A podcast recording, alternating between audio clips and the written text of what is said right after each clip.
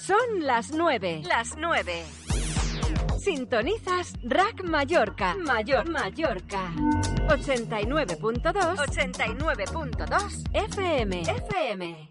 La Sirenita, el musical de Rafael Brunet, en True Teatra, el 4 de enero a las 6 de la tarde y el 5 de enero a las 12 del mediodía. Una producción de Mallorca So. Entradas en truiteatra.es, taquilla y mallorcatickets.com. El musical estas navidades está... Lo mejor del pop nacional en Rack Mallorca.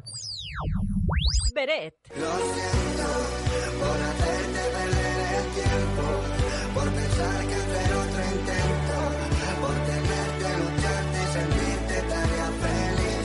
Rack Mallorca. Manuel Carrasco. Déjame ser mi canción,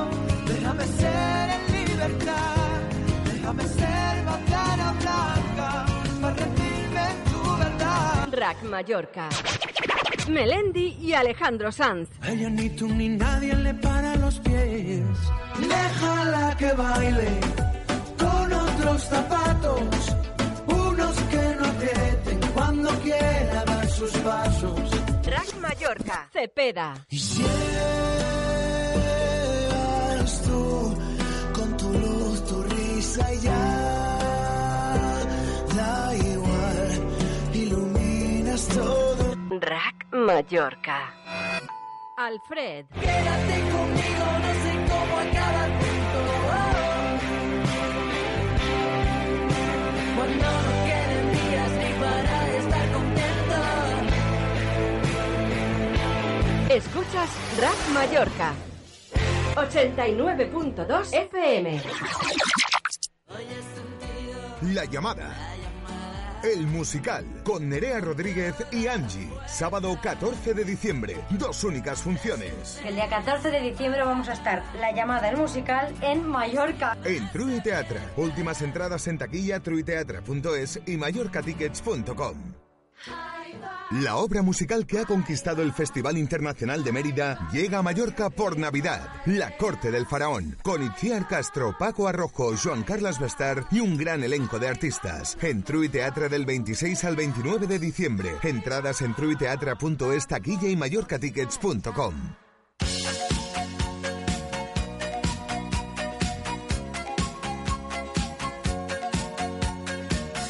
Estás escuchando Rack Mallorca, la radio musical de Mallorca.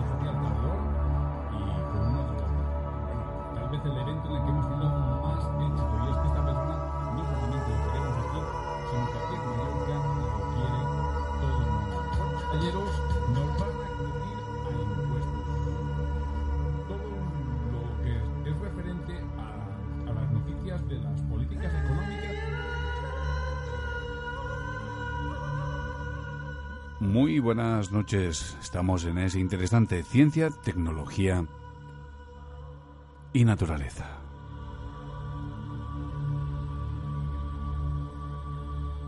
Hoy va a ser un programa especial. Hoy vamos a hablar de un tema espiritual, de una filosofía de vida. Hablaremos del budismo. Hay muchas personas que actualmente en Occidente abrazan, si no esa religión o forma de vida plenamente, sí en algunos de sus aspectos.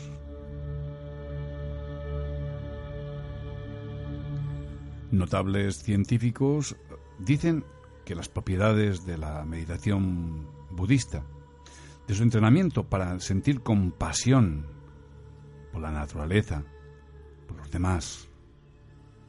Eso llena esa parte de vacío espiritual que tenemos actualmente muchos de los que habitamos las tierras de Occidente.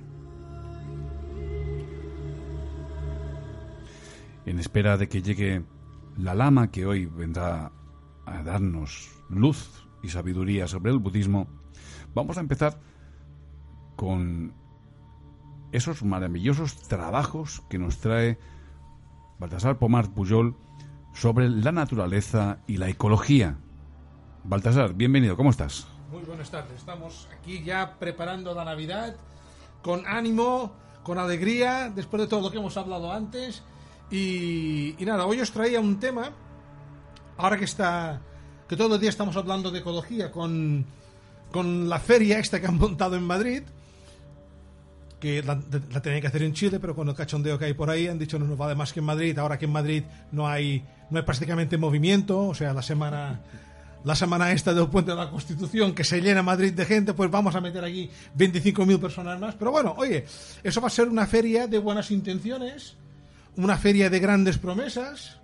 un- que todo el mundo va a ser maravilloso y lo vamos a hacer mejor todavía. Ya veremos de aquí seis meses qué habrán hecho de todo lo que habrán resuelto durante estas dos semanas que están allí.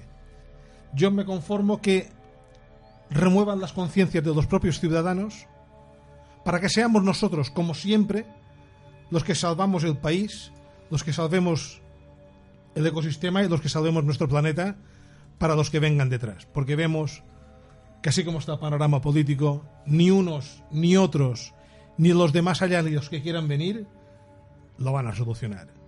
Va a ser un trabajo de cada uno. Como decía Churchill, no mires lo que el país puede hacer por ti, sino lo que puedes hacer tú por tu país. JFK. Ah, fue JFK. que Fue. JFK. Churchill decía frases geniales también, ¿eh? Yo me acuerdo de una que era buenísima y es que le decían en plena guerra mundial, los periodistas decían, oiga, ¿por qué se mantiene usted tan, tan optimista, tan sonriente? Y él, con su puro y gorro característico, contesta, es que no veo práctico ser de otra manera. Y tú, JFK, cuando dijiste esto, debía ser muy pequeño, ¿no? No, a mí me pasa lo mismo que a Jordi Hurtado. Ah, Fosker. Comes los mismos cereales, vamos. Cereales. Bueno, pues hoy el tema yo lo quería lo quería centrar porque lo podíamos centrar solamente en, en la feria esta de Madrid y en todo su folclore que le viene por mar y por aire y por tierra. Pero yo hoy quería hablar, que lo había preparado, mm, sobre la industria textil. ¿Os podíais imaginar que la industria textil es ya la segunda industria más contaminante del planeta? Solo por detrás de las petroquímicas. Deja la industria textil una huella más marcada que la siderurgia. Y nos preguntamos, ¿pero cómo puede ser? De la ropa. Pues mira, pues sí, la industria de la ropa está marcando una huella impresionante porque empieza a contaminar desde el primer momento en que quieres producir. Esta industria es la responsable de generar el 20% de las aguas residuales que se producen en todo el mundo. Un 20% del agua residual en todo el mundo viene de los desechos de la industria textil.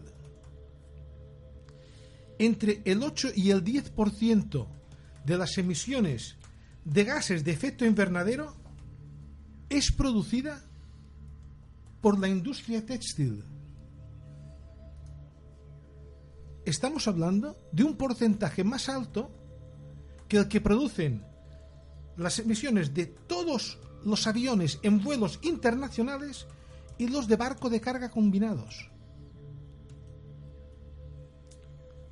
Y aparte, o sea, vemos todo lo malo que hay solamente con estas dos cosas y encima tienes que añadir las vulneraciones a los derechos humanos que producen muchas de estas fábricas en el sudeste asiático y en el norte de África.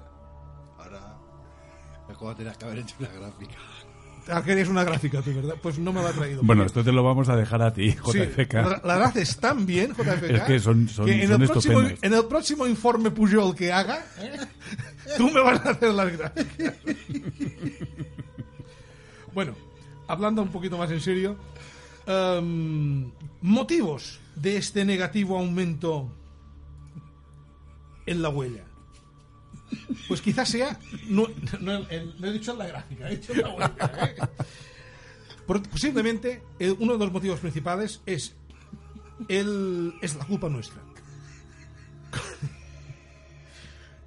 Compramos un 80% más de ropa que hace una década. El consumo ha aumentado enormemente. Yo, yo sé que he venido para, para ser gracioso, pero no me imaginaba este éxito.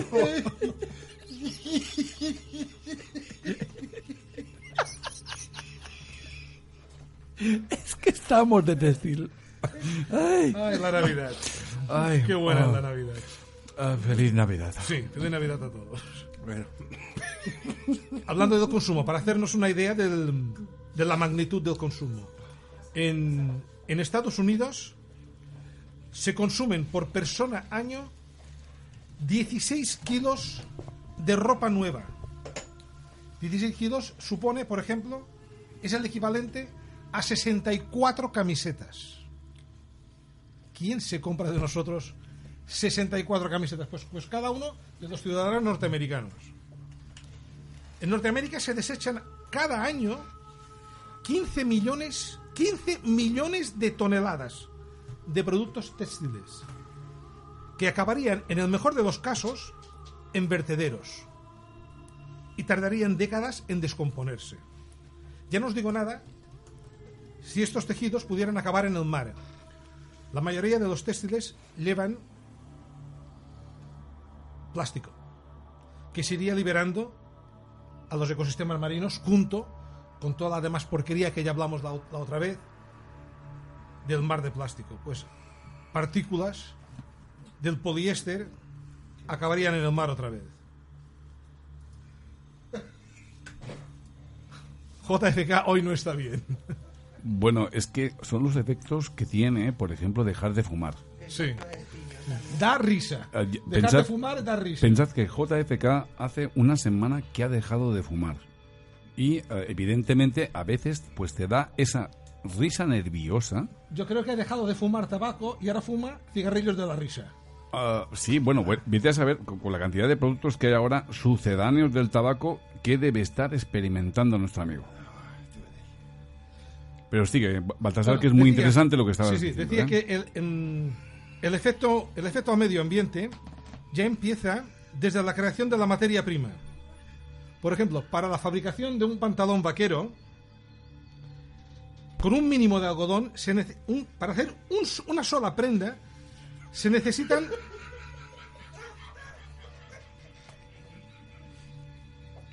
se necesitan 3.781 litros de agua. Para hacer una gráfica no se necesita tanto, José Luis. Pero para hacer un pantalón, 3.781 litros. Esto el que leve, el pantalón que leve menos algodón. Esta cantidad, tú te ríes, pero esta cantidad es la que necesitas tú, chaval, para vivir tres años. Para vivir tres años necesitas esta cantidad de agua. Ahora pues, piensa por un momento cuántos pantalones vaqueros tienes tú colgados en el ropero. No lo sé, pero algodón.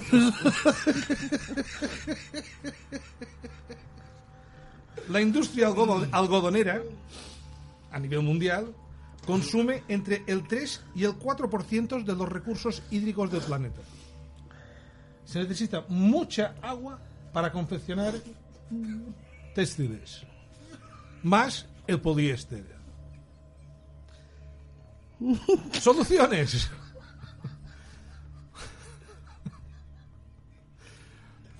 Son soluciones Parece que para dar risa. Lo primero que hay que hacer. Tengo que decir, queridos oyentes, que me duelen los abdominales. Menos mal que ahora estábamos en la parte seria del programa. ¿eh? Es que, es que el programa anterior es que ha sido de risa. Hemos hablado de, de- de corrupción y de Sí. hemos hablado de economía en España y hemos hablado de las posibles soluciones. Y la verdad es que cuando hemos empezado a pensar en las soluciones y después de ver la gráfica fantástica que ha hecho nuestro gr- gran JFK, pues ya, ya, ya, es que la, la única vía que encontrábamos era la sonrisa que ha derivado en risa. Bueno, soluciones para intentar por nuestra parte, por la parte del ciudadano como siempre, para no crear más, más huella. Pues hay varias cosas. Primero, racionalizar el consumo y el uso de lo, de lo que compramos. A la hora de comprar, pues intentar comprar textiles reciclables y biodegradables.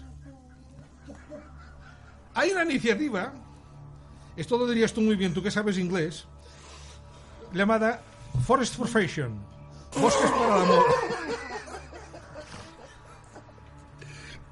For inspiration.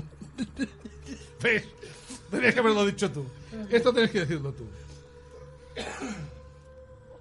Que demuestra que los bosques pueden ser solución para que la moda deje de aportar solución.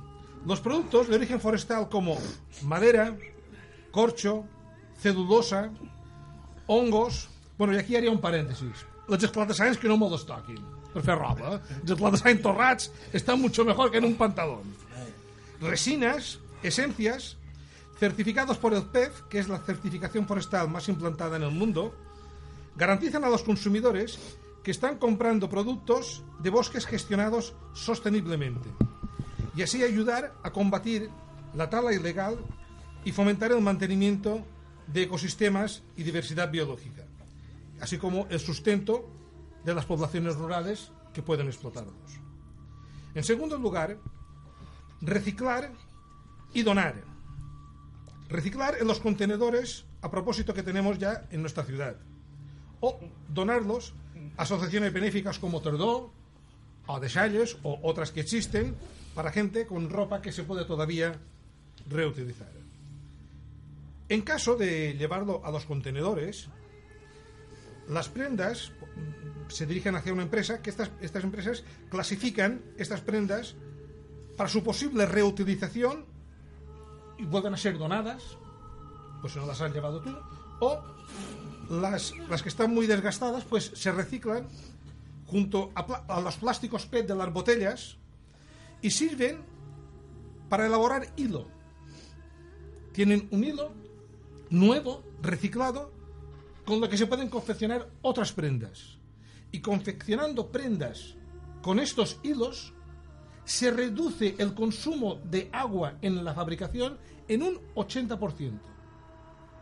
O sea que, amiguetes, si os sobra ropa, si se puede reutilizar, llevarla a lugares donde la gente pueda, pueda llevárselos o por poco precio o se los pueda llevar regalados, que daríamos un gran favor y ahora más ahora en invierno, que viene, viene el fresquete.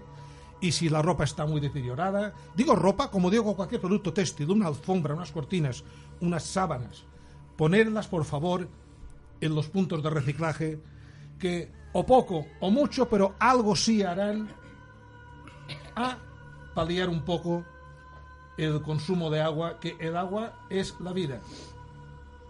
La vida viene del agua. Y la verdad es que con solo ese gesto de ser más racionales con la ropa, podríamos ayudar al ecosistema y sobre todo a personas que a lo mejor no pueden acceder a, a ropa. Yo os puedo asegurar que yo cada día convivo con personas que agradecerían que les trajéramos ropa de abrigo, pantalones de invierno, zapatos de invierno, calcetines de invierno y algo que les escasea bastante, que, que es la ropa interior. Y ahora ha llegado nuestra invitada de hoy. Estamos hablando de la lama Rolma o prefiere que la llame Mirella. ¿Cómo prefiere que la llame? Bueno, de momento me llamas de tú, si es posible. y luego pues me llamas como tú quieras, porque realmente todos tenemos varios nombres. Siempre tenemos el nombre casero de los amiguetes y luego tenemos el nombre a lo mejor de profesión, ¿no? Entonces, como tú te sientas más cómodo.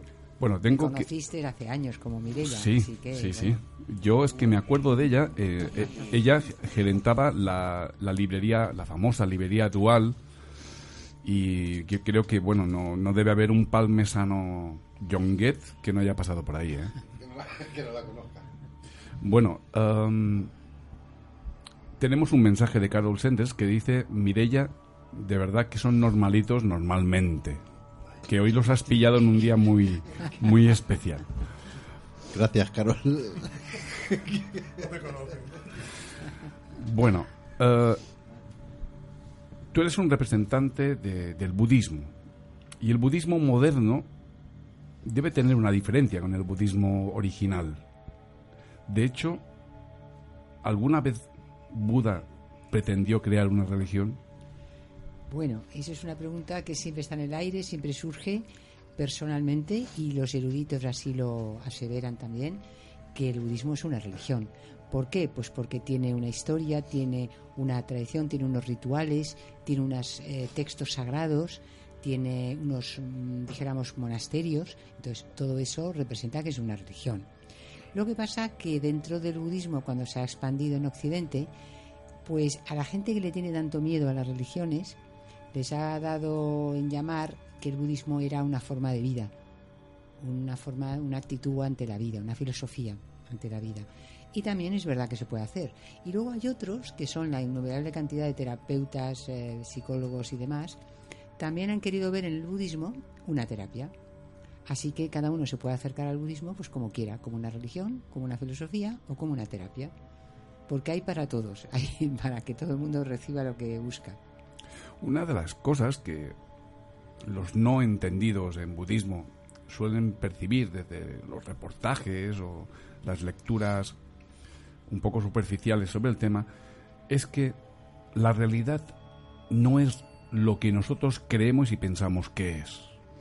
Que el budismo te invita a que no te fíes demasiado de tu mente, que tu mente no es más que un instrumento que te sirve para percibir determinadas cosas de la realidad, pero no lo que es la realidad absoluta.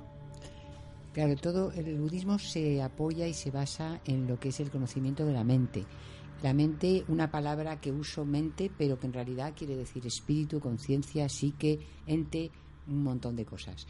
Entonces, desde ese punto de vista de investigación, de conocimiento de la propia mente, pues lo que se ha descubierto, los yogis ahí solitarios en las montañas, pues han descubierto el autoengaño permanente en el que estamos sumidos por el egocentrismo, por, digamos, todos los pensamientos. Entonces es muy fácil. Si, por ejemplo, ahora, pues hace un momento la gente no sabía que íbamos a hablar de budismo. Entonces, hace un momento el budismo no existía en sus mentes. Ahora estamos hablando de ello y existe en sus mentes el concepto de budismo y lo que vamos hablando. Pero es que dentro de un rato se habrán olvidado porque estarán cenando o estarán viendo la tele y el budismo dejará de existir. Con lo cual, quiere decir que las cosas, en el budismo lo que se, lo que se dice es que las cosas surgen, aparecen, se vuelven aparentemente reales mientras las sostienes en tu mente, mientras tú estás pensando y elaborando y hablando de ello, y luego desaparecen, se disipan. Entonces, claro, creernos que las cosas son reales es lo que nos hace sufrir. En el momento que comprendes que todo lo que surge se va a desvanecer, porque no tiene existencia propia, no es fácil, o sea, teóricamente se puede explicar así, pero no es tan fácil, dijéramos, integrarlo. Por eso, en el taller este de- del curso que voy a hacer de mandalas, los Día mandalas- 14, ¿verdad? Día 14 sábado, pues justamente lo que hacemos es que nosotros no lo podemos hacer de arena porque se tarda tres meses en construirlo, pero los monjes lo construyen en arena de colores muy finita y luego se deshace para comprender justamente la precariedad, la transitoriedad de todos los pensamientos, de todo lo que parece real, o sea, tú con- confeccionas el mandala, pero luego lo deshaces. Entonces, ¿existe o no existe? ¿Era real o no era real? Entonces ahí ya empieza uno con, la, con las preguntas, las interrogantes. y la, la respuesta se encuentra normalmente en estado de meditación. O sea, en estado de vigilia, así dijéramos, razonándolo, filosofando, no es tan fácil. Sin embargo, esto, una vez que se ha integrado en la mente, te sientas a meditar y entonces te das cuenta cuando llega un pensamiento que hace un momento no existía y de repente surge y se vuelve real para ti en ese momento. Pero es que al ratito te distraes con una mosca, con un picor en una rodilla y de repente ya no existe. Eso es la, la teoría budista de la realidad. Dicen que el budismo ha bebido del hinduismo y hablan de Maya y Mara. ¿Qué significan esos conceptos para ti? Bueno, yo no conozco el hinduismo sinceramente, entonces sí que sé de las lecturas que he hecho que el, budismo surge o está basado, apoyado en el hinduismo, de la misma manera que el cristianismo en el judaísmo. Ambas, las dos, el cristianismo respecto al judaísmo y el budismo respecto al hinduismo, ambas son, como decía el otro día Joan Arnau, un gran eh, autor de las Upanishads, de textos sánscritos, un señor muy, muy erudito, pues lo consideraba que eran herejías, o sea, así como vienen, son religiones que vienen a, dijéramos, desmontar las otras, las anteriores. Entonces el budismo en ese sentido, por ejemplo, en el hinduismo existe la, la conciencia del Atman, del alma, del yo. Sin embargo, el budismo dice no existe el yo. En el hinduismo, por ejemplo, está toda la doctrina brahmánica en la cual los brahmanes eran puros. Sin embargo, pues había la casta baja, ¿no? Las castas bajas que eran como los parias, ¿no? Los como animales, ¿no? Sin embargo, el budismo dice todos los más altos brahmanes y los cerdos, los últimos en la escala, son todos iguales, ¿vale? Entonces, claro, ha nacido el budismo del hinduismo, pero ha venido como a enmendar o remendar cosas que no estaban de acuerdo. Y hablando de esto, la reencarnación. Desde el budismo, ¿este concepto cómo se maneja? Pues es muy importante para ser budista aceptar que existe la reencarnación. Si no, no podría ser uno budista. Porque claro, eh, hay muchísimas cosas que, que aprender y que resolver en la vida y en una vida no te da tiempo. Y entonces, bueno, pues para eso está la sucesión de vidas, para que poco a poco haya un camino progresivo y gradual hacia lo que llamamos la iluminación. En el budismo dice Buda que todos nosotros ya tenemos, disponemos de una esencia búdica, o sea, nuestra verdadera realidad es pura, perfecta, bondadosa, etcétera, pero está velada por los errores que cometemos, por fallos, impurezas y demás. Entonces nuestro camino es ir poquito a poco, dijéramos transformar lo impuro en puro y desarrollar lo potencial que tenemos en potencia, ¿no? El amor puro, todos tenemos la fuente de amor, ¿no? Que todos llevamos dentro, todos sentimos ternura ante un animalito pequeño, un cachorrito, un bebé, todos si alguien se cae pues acudimos a socorrerlo, todos ya tenemos la bondad original, ¿no? Ahora hay que la tenemos en potencia, hay que desarrollarla más para que todos los actos de nuestra vida, el más mínimo acto que hagas, sea amor, sea bondad. Entonces esto está relacionado con el libre albedrío y con el karma. Claro. Sin, sin la comprensión del karma no habría reencarnación. En el mundo en este momento actual solo hay tres maneras de contemplar eh, la existencia. Una, la católica que dice que Dios fue el creador del mundo tal como lo conocemos. Luego tenemos la científica que dice que el Big Bang a raíz de esto se creó el mundo como lo conocemos hoy en día. Bueno, hoy en día no, pues poco a poco. Y luego está la teoría del karma, que dice que todo lo que sucede viene en función de los actos del pasado. Entonces, si tú en una vida anterior pues has sido una persona muy altruista, pues entonces te vas a encontrar en este momento de la vida con una situación económica holgada, tranquila, vas a poder seguir haciendo el bien. Si en otra vida pues esa persona fue egoísta y fue tacaña, pues en la siguiente vida le toca que no tiene dinero, no tiene medios y tiene que buscarse la vida, ¿no? Entonces, es para explicar un poco de una forma muy simplista, muy simplista, ¿eh? lo reconozco, para explicar, eh, dijéramos, la evolución. Tiene una parte más interesante, ¿no? La, la parte, dijéramos, como de entender que lo que tú no has podido aprender hoy, lo puedes aprender mañana. Si tú en un curso no apruebas, pues bueno, pues repites curso, no pasa nada. La ventaja en budismo es que todos, todos, todos vamos a alcanzar la iluminación. Todos, todos, todos vamos a desarrollar bondad, amor, sabiduría, etcétera. Unos tardarán más tiempo y otros menos. Y hay que darle a todo el mundo lo, el tiempo que necesite. Y eso es una forma de entender el karma por un lado y la reencarnación a la vez. Pero si el karma siempre vienes cuando te reencarnas, vienes a pagar lo que has hecho en otras vidas, es un poco injusto porque yo no soy consciente de lo que hice en mis otras vidas. Entonces me cuesta entender por qué, eh, por ejemplo, ¿no? Por qué en esta vida me pasa todo lo que me pasa. Y eso es muy difícil de poder eh, llegar a asimilarlo. Claro, y entonces si no, si no usas este argumento, ¿qué otro argumento puedes usar? ¿Qué otro argumento te deja eh, el mundo para usar? Yo, eh, yo creo que lo que intenta decir es la voz interior, eh, si no escuchamos en vida nuestra voz interior, que es la que nos va diciendo por qué camino debemos seguir y no le hacemos caso, yo creo que es el karma de la otra vida lo que te devuelve esto, ¿no? no hacerle caso a tu, a tu yo interior o es que no sé cómo creo que, que esa, esa, sería la, sería la no, respuesta. A ver, es que si yo, por ejemplo, en la vida anterior, en una de mis vidas anteriores, he sido mmm, una asesina, por ejemplo, ¿no? Sabes que en esta... Este, o sea, si en esta vida voy a pagar eso, eh, para mí es incomprensible entenderlo. Entender por qué si yo, por ejemplo, en esta vida soy una persona que tengo un buen comportamiento, que eh, hago bien a la sociedad, eh, ¿por qué, sin embargo, eh, me pasan cosas que no debieran. Bueno, habría como dos vías de, explicar. Por una parte, si tú dices que en esta vida llevas una vida pues correcta, honesta y estupenda y tal, quiere decir que probablemente ese karma de una vida anterior de que mataste a alguien, en esta vida se te va a manifestar como un golpe que te pegas con, ¿sabes? El típico mueble de la cocina que te das un cabezazo, pues simplemente te va a pasar eso. No vas a tener que ser matado para saber lo que hiciste en el pasado. Tú sabes que siempre se habla de empatizar con los demás, ¿no? Sí. ¿Cómo puedes entender, por ejemplo, un chico, eh, dijéramos, dar a luz, por ejemplo?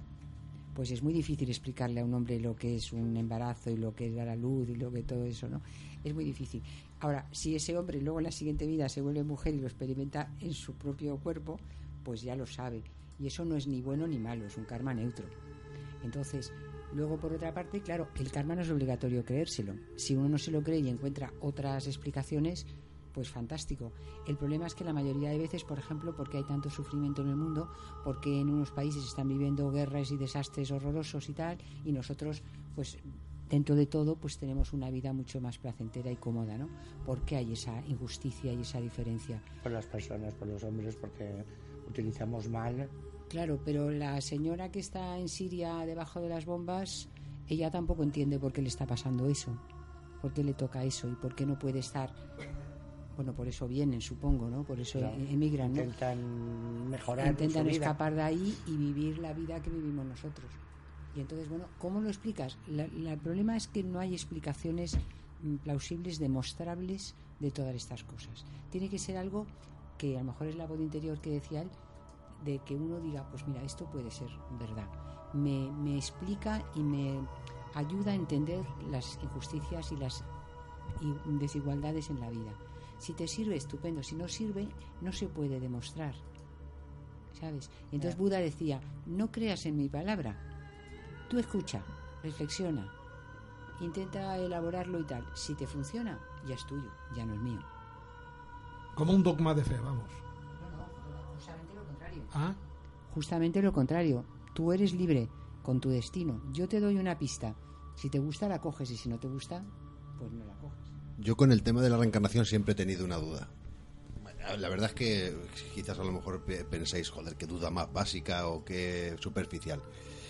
Si hablamos de reencarnación, eh, estamos hablando de, de la reencarnación de un ser vivo en otro, ¿no es así? ¿O es un ser humano en otro? Vivo. Un ser vivo en un ser vivo. Vale, quiere decir que cualquiera, cualquier animal podría ser persona en la siguiente vida o un ser, o un ser humano podría ser un, una, una, otra especie, un, un, animal. Hombre, es una pregunta un poco de los pelos, ¿sabes? Porque no es que no pudiera ser, porque por poder ser podría ser, pero no es lo normal. Lo normal es que haya como una evolución gradual. Y entonces que los animales van evolucionando hasta que llega un momento en que pueden dar el salto a ser humano. Y los seres humanos pues también van evolucionando desde ser una persona muy mala o medio mala o regular a ser cada vez más bueno, ¿no? Sí, porque yo al, viendo la reencarnación, yo veo que la población mundial, la población del planeta Tierra, eh, estamos hablando de que si existiera esta reencarnación o fuera esta, sería como, como algo estable, ¿no es así?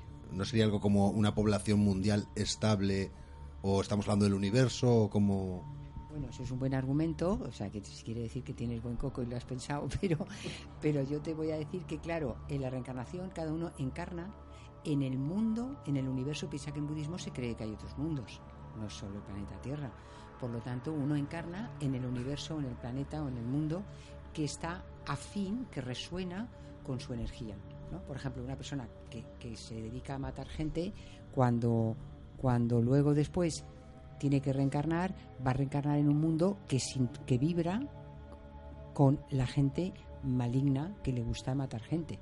Entonces... Un poco burrada lo que digo, pero la persona que toda la vida, la Madre Teresa, que ha vibrado en positivo, pues va a renacer en un mundo positivo, ¿vale? Entonces, claro, cuando él pregunta que por qué el, el número de personas, dijéramos, del universo, del planeta, pues cada vez aumenta, pues es porque hay más gente que viene a este planeta a sufrir las inclemencias de este planeta. Vale. Y entonces una persona como... Ya que hay otros mundos y, y hay frecuencias y vibraciones eh, más negativas o positivas. Una persona que ha provocado millones de muertes por órdenes suyas, como pueda ser eh, el presidente de los Estados Unidos, esta persona tiene que tener un karma muy cargado. Claro, claro, claro. Entonces tendrá que vivir muchas vidas hasta que en un momento determinado, gracias a la bondad de los seres divinos que están rezando por todos nosotros, nos están cuidando y velando por nosotros, gracias a, alguna cosa buena, porque las personas más malas del mundo pueden sentir ternura, como decía antes, por un perrito. Y a lo mejor pues eh, están matando gente, pero por otra parte tienen un amor Claro. enorme por su, por su caniche. Entonces, esa pequeña bondad, aunque sea pequeña, pues eso un día fructifica también. No solo madura lo negativo, madura también lo positivo. Y entonces un día a lo mejor esa, esa cosita buena le madura en que conoce a una persona santa, que un día pues lee un libro que de repente pues le cambia. En la conferencia que fue el otro día este señor era tenía una profesión, se fue a la India, conoció otras cosas y de repente cambió toda su vida, ¿no? Entonces no se sabe cómo ni por qué en un momento determinado puede girar y a lo mejor pues se tira dos mil vidas purificando las muertes que ha hecho o a lo mejor solamente se tira dos. Es que depende de muchos factores porque hay karmas positivos, no solo negativos, ¿vale? Entonces, Bueno. el karma no es solo pagar, es también recibir cosas buenas. Si tú has sido bueno en otra vida, en esta recibes la lotería o te toca un trabajo muy bueno, una pareja estupenda, unos ya, hijos eh, maravillosos. pero es que yo parto de que eh, nadie es totalmente malo ni nadie es totalmente bueno. Estoy de acuerdo.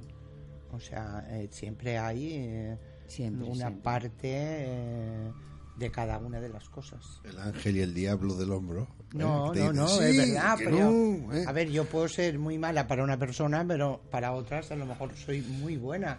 Entonces, claro, mm, yo no creo en, en alguien totalmente. De todas formas, las, filosofías las filosofías orientales eh, hablan también del, del en todo lo bueno siempre hay algo malo y en todo lo malo siempre hay algo bueno. O sea que la, la explicación absolutista nunca existe. Siempre siempre hay matices, ¿verdad? Sea como Hay sea. Una, una frase maravillosa de mi maestro, eh, Carlos Rinpoche, que decía que lo bueno que tiene lo malo es que siempre es purificable. Así que no hay problema. Bueno, como el tiempo nos está alcanzando eh, y tenemos que seguir escuchando los estudios que ha traído Baltasar Pomar, eh, quisiera que anunciaras el curso que o la conferencia que vais a realizar sobre los mandalas eh, este próximo día 14. ¿Dónde y cómo se pueden poner en contacto o localizar la información? Bueno, pues entonces voy a hacer un curso de taller, es un taller práctico para dibujar un mandala budista tibetano. Porque hay muchísimos mandalas en el mercado, pero son geométricos, de flores, cosas así. naturales. Pero mm, yo el que voy a hacer es el tibetano. ¿Por qué? Porque precisamente, como decía antes, como tenemos ese, esa esencia pura, lo que hacemos con el mandala es entender el camino del buscador, el que busca la verdad, el que busca el conocimiento, el que busca la espiritualidad, pues entender ese camino en base al mandala. Entender también, pues eso, que todo es transitorio, que mm, tenemos esa naturaleza pura, que tenemos que ir en su busca. Y eso pues es la idea del taller. Será el sábado 14 de diciembre de 5 a 8, porque hemos pensado los que hacen comidas o cenas de estas de presa ahora en estas fechas navideñas, pues para que tengan tiempo a mitad entre 5 y 8 de la tarde. El lugar es el Centro Budista Tibetano Barrayana, que está en la calle Manuel Sanchís Guarner, número 9, Bajos. El, el dibujar el mandala, pues también es otra cosa que puede venir la gente a hacerlo.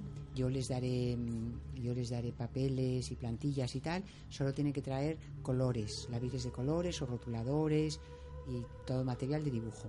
Si alguien quiere venir y tiene un hijo mayor de 8 años, lo puede traer gratuitamente, que lo, lo dejaremos estar allí haciendo dibujitos y que les encanta. Los que mejor lo hacen y se concentran mejor son los niños. Cuando se dibuja un mandala o se dibuja cualquier cosa en general, produce siempre un, un efecto muy relajante, muy básico. Y al hacer el dibujo del mandala, lo que intentamos es conectar con la parte más íntima del yo, llegar a nuestro centro, a nuestra intimidad. Vamos a ver si lo conseguimos. ¿Y tienen significado? Según Claro, los colores o según los dibujos. Exactamente. según- Yo lo que explico, que tengo aquí un dibujito pequeño, que ahora te dejo un folletito, ¿ves? Entonces en el dibujito ves hay unos círculos que hay varios concéntricos. Pues yo voy explicando que el primero es el del fuego para purificar la ignorancia, el segundo es el de los, mm, de los diamantes, que es la indestructibilidad de la mente, de la esencia del ser, el tercero son las flores de loto que nacen en el barro, es decir, la pureza intrínseca. Y entonces el discípulo pues tiene que ir pasando estas fases en su vida, en su caminar, ¿no? esa evolución en, en el amor y en la bondad para poder llegar al centro. Y entonces, claro, vamos dibujando el, mandala, lo dibujamos de fuera hacia adentro, hasta que llegamos al centro. Y luego en el centro cada uno dibuja allí lo que quiera. Puede dibujar un corazón, puede dibujar el universo, puede dibujar el amor en la forma que lo considere, ¿no? Bueno, pues ya sabéis, queridos oyentes, experimentad, comprobad, vivid esta experiencia budista con nuestra amiga Mirella. Te dejo un teléfono, si te parece bien. Por supuesto. El 687-988-619. Lo repito. 687-988-619. Y nosotros hemos Muchas puesto gracias. el cartel, gracias a ti, el cartel de, de- de- de lo que es este taller para que todos podáis acceder a él a través de nuestro Facebook. Y ahora si te quieres quedar con nosotros, eh, vamos a escuchar la exposición de eh, nuestro gran amigo Baltasar Pujol, que es que el pomar me lo salto siempre. ¿eh? Mi padre, mi padre te va a regalar un jamón. Y, y- y bueno, que con estos desarrollos es que disfrutamos todos. Bueno, puedo eh, pedirle, pedirle disculpas a Mirella. Perdona, pero me ha dado ese ataque de risa, tan ataque de risa, tan ataque de risa, que, que- que esto no, no me pasaba desde hace, pero años, creo que. Que desde- sepas, que sepas, JFK, niño, que tú, un niño. tú no puedes ir al taller de esta señora a dibujar nada. No, creo que con más razón, pero, pero ¿Y por qué no? ha sido, ha sido porque llevaba años sin un ataque de risa de estas características. De todas maneras, anuncio que el próximo domingo eh, Mireia volverá a, al- a esta emisora en el programa Noche de Brujas, donde haremos un poquito más de profundidad en los entes espirituales, en, esas divinidades que eh, decimos que guían y cuidan de nosotros. Muy bien, Baltasar, ¿qué nos has traído hoy? Pues nada, yo hoy os, hoy os quería hablar de, de falsos mitos sobre los animales. Esta es la nueva sección cómica de Rack Mallorca FM. Bueno, siempre hemos dado por buenas ciertas creencias sobre los animales porque las hemos oído desde pequeños y nunca nos las hemos cuestionado. Si te gustan los animales, igual ya conocerás alguna, pero alguna te puede sorprender. Vamos, vamos con la primera, vámonos. Cada año de la vida de un perro equivale a siete de los humanos. ¡Mac! Error. Depende mucho de la raza del perrete. Un perrete de tamaño medio, o sigui, com una senaya, que el puguis d'una senaya, durante su primer año se desarrolla como un humano en 15 años. Al llegar al segundo, la cosa cambia y pasa a 9. Y a partir del tercero es más exacto contar como de 5 en 5 como dos humanos. Esto no me lo he inventado yo, esto es un estudio de una asociación de veterinarios de EEU. ¿Sabes de qué pasa? Estados Unidos. ¿Sabes qué pasa? Que nos has pegado un ladrillo con el tema textil.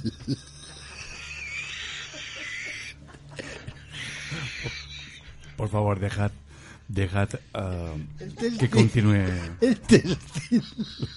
la exposición. Nos ha pegado un ladrillo con el textil. Que...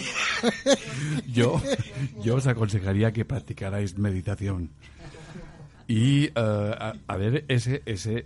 Bueno, la verdad es que si conseguimos hacer reír a alguien, ya conseguimos mucho. Si, en sus casas se reirán por aquí, se compisirán echelo muy. Bueno, y- y lo que iba a decir ahora también salen los textiles.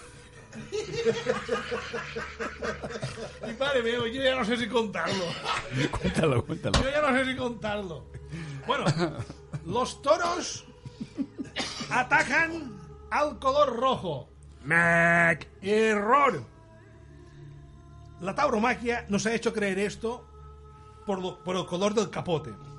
Pero en realidad no tiene nada que ver. Lo que altera al animal es el movimiento. Se han hecho diferentes pruebas, ya no diré textiles, con telas de otros colores i hem viste a lo que hem viste. En definitiva, el bou, quan veu un tio xuradet amb un pedaç, va cap allà. Que no, no tiene nada que ver con el rojo. Tercer mito. Las avestruces, y yo creía que siempre, yo había dicho los avestruces, pero son las avestruces, esconden la cabeza bajo tierra Perdón, cuando sienten miedo. Perdón, avestruces y avestruzos. Vale. Por favor. Esconden la cabeza bajo tierra cuando tienen miedo. Mac. Error. Esto lo hemos visto en los dibujos animados. Pero es muy poco coherente viendo un- una avestruz con ese cuello tan largo. Meterlo en la arena no lo tendría fácil. Comportamiento natural de la avestruz con esas piernas que tiene hecha de ir corriendo y venga, venga, venga, venga, venga, morenam. Además, imaginaros por un momento la avestruz que esconde la cabeza debajo de la arena y las alas se le mueven y el toro bravo lo ve desde atrás. El viaje que le da a la avestruz. Cuarto mito. Las abejas mueren inmediatamente después de picarnos. Mac, error. Eso era el consuelo que te daban las madres cuando nos habían picado. Tranquilo, se morirá ella antes que tú. También se ha oído de las avispas. Error. Hay determinadas especies de estos insectos que al picar, lo que pasa es que se rompe el aguijón y eso desproduce la muerte. Pero esto ocurre en una de cada mil especies. Y se han contado más de 20.000 especies diferentes. O sea que eso de que se muera la abeja cuando te ha picado, y alguna, pero te tenía que haber picado 50 para que se muera una. Mira que de qué especie debía ser la abeja maya. Sí. Quinto mito. Sudas como un cerdo. Mac. Error. Es una expresión que usamos muy habitualmente cuando vemos a alguien, no nunca a uno, a alguien que suba un parque. No, pues no es verdad. Es la piel del cerdo que adopta una actitud brillante ante el vapor exterior. Tiene glándulas sudoríficas, el cerdo, como todos los animales, pero no como para ver al cerdo mojado.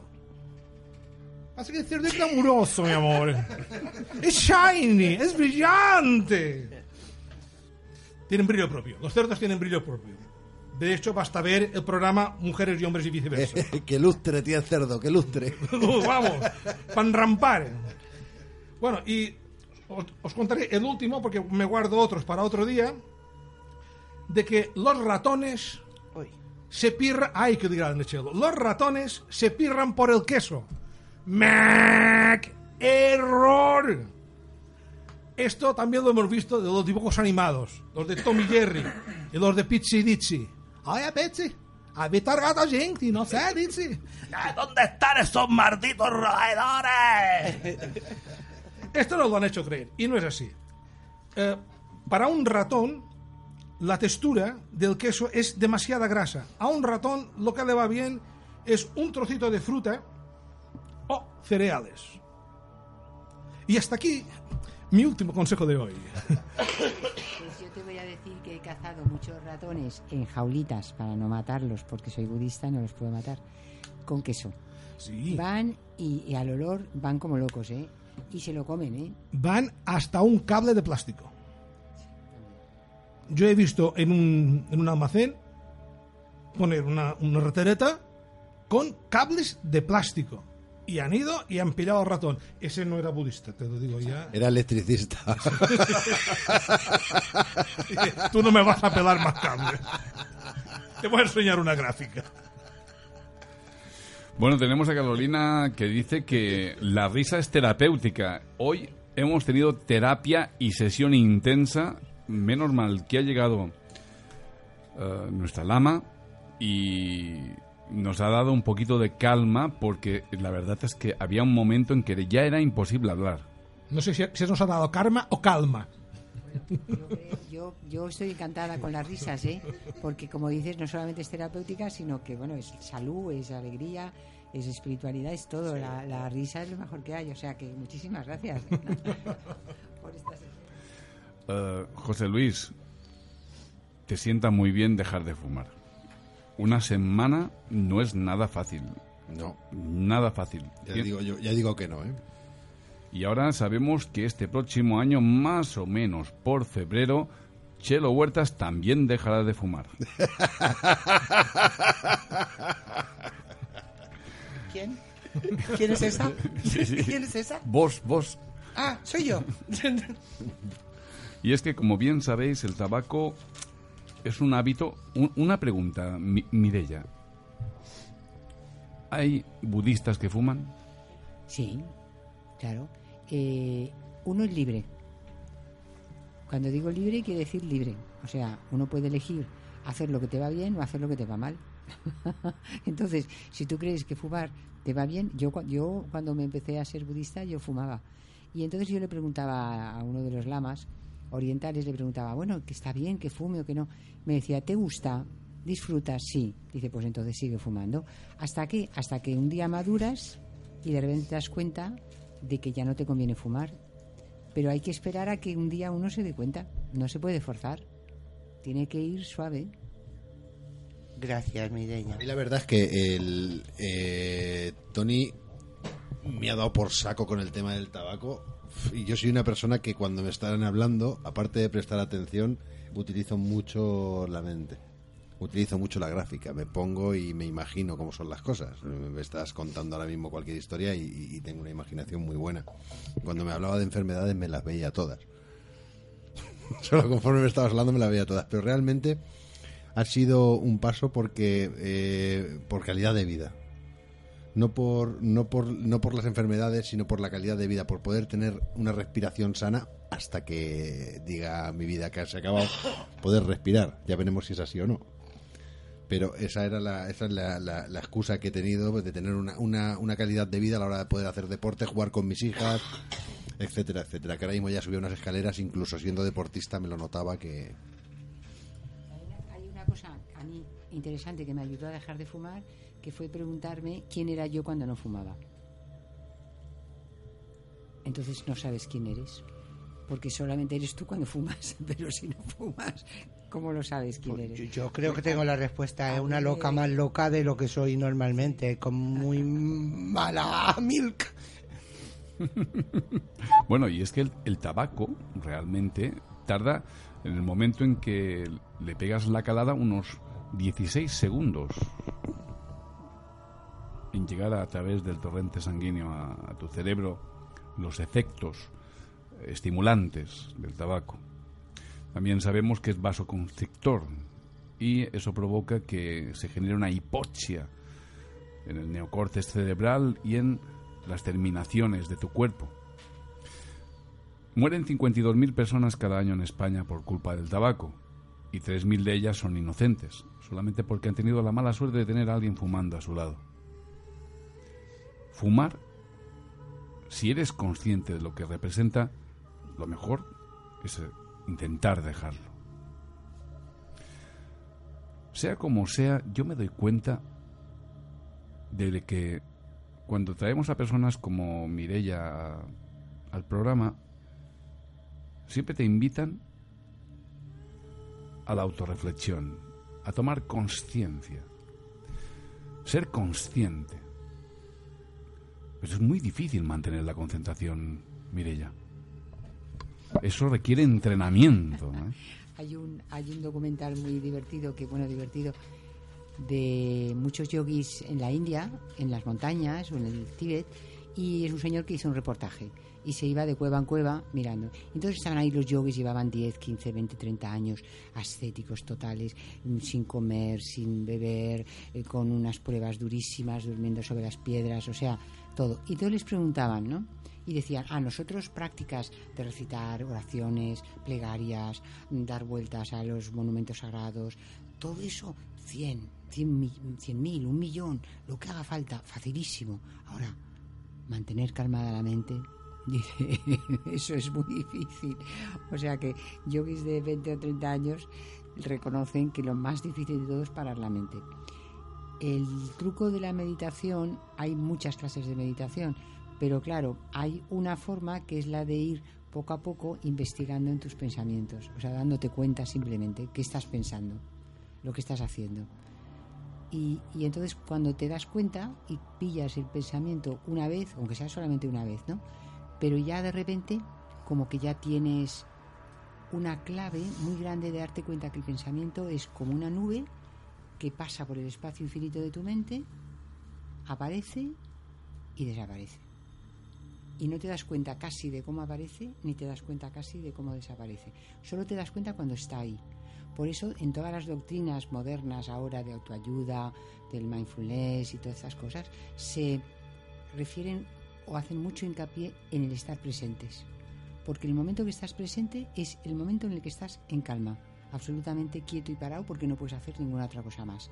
Si yo digo voy a estar consciente de notar el tacto de esta mesa en mis manos, si yo siento en las yemas de los dedos este tejido, en ese momento no puedo hacer ninguna otra cosa más. Y otro truco es taparte la nariz y no respirar. Y ya verás cómo no piensas. No, no importa morirse, ¿eh? todavía antes de morirse, ya hay un momentito en el que te puedes dar cuenta de que no puedes pensar, porque el pensamiento va con el aire, por eso también es tan importante las técnicas de respiración, etcétera, etcétera. Bueno, ya sabéis, el próximo domingo, en Noche de Brujas, tendremos la fortuna de estar con Mirella y que nos hable más de el budismo y de todo lo que nos puede aportar. Chelo Huertas, muchísimas gracias, amiga. Gracias a vosotros. JFK, siempre un honor. Buenas noches, muchas gracias. Mireya, ha sido un auténtico placer escucharte. Pues lo mismo digo, me he pasado bomba con estas risas, o sea, la, la, terapia la he recibido yo, o sea que ya me voy, me voy encantada. Muchísimas gracias. Baltasar Pumar Pujol, gracias amigo mío por tu gran exposición y por esa nota de humor tan característico que tienes. Muchas gracias. La próxima vez traeré gráficas. Queridos amigos, desde ese interesante Ciencia, Tecnología y Naturaleza, os decimos hasta luego, porque volveremos el próximo martes.